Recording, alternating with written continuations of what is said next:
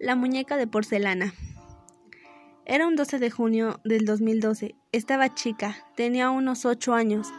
Era mi cumpleaños y mi abuela me había regalado una muñeca de porcelana, una muy bonita. No me gustaba mucho jugarla porque en las noches me daba miedo. Siempre que la veía en la noche no podía dormir. Era un presentimiento horrible que me ponía una piel de gallo. Una noche de verano, mis primas habían ido a mi casa a dormir y me dijeron que querían jugar con mi muñeca, que me había regalado mi abuela. Claro, yo acepté, pero les dije que no la quería cerca de mí, puesto que me daba muchísimo miedo. Esa noche, mi prima Valentina me levantó a las dos de la mañana porque tenía ganas de ir al baño. Como estaba oscuro, no quería ir sola y yo le dije que sí. Fuimos al baño y tenía un gran presentimiento de que alguien nos vigilaba. Mi madre estaba dormida y mis primas también, así que me sentí un poco más tranquila.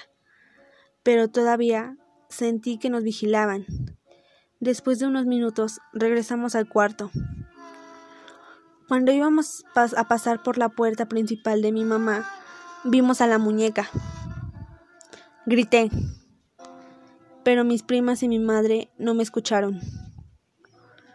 Mi prima Valentina dijo que me calmara, que era una coincidencia, pero yo recordé que había encerrado a la muñeca en el closet de mi mamá y que no era posible que haya salido de ahí porque tenía llave.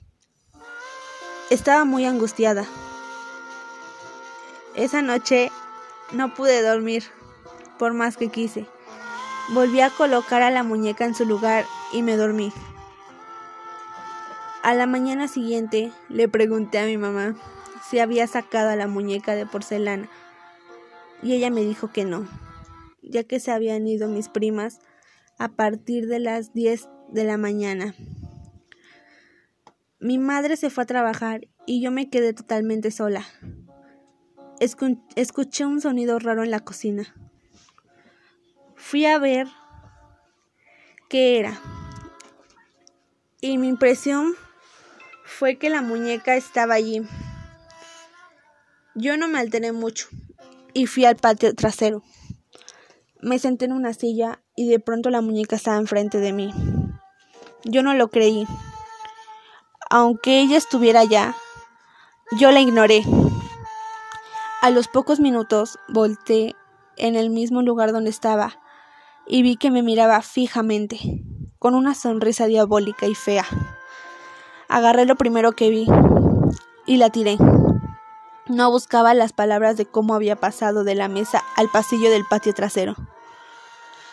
Sin duda, creí que por un momento que llegaría a estar poseída, pero me calmé otra vez y me tranquilicé.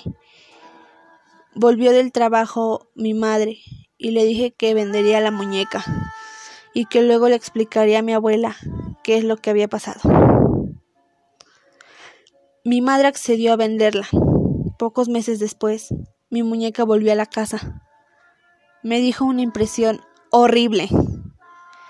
En ese momento agarré lo que sea y la rompí como loca.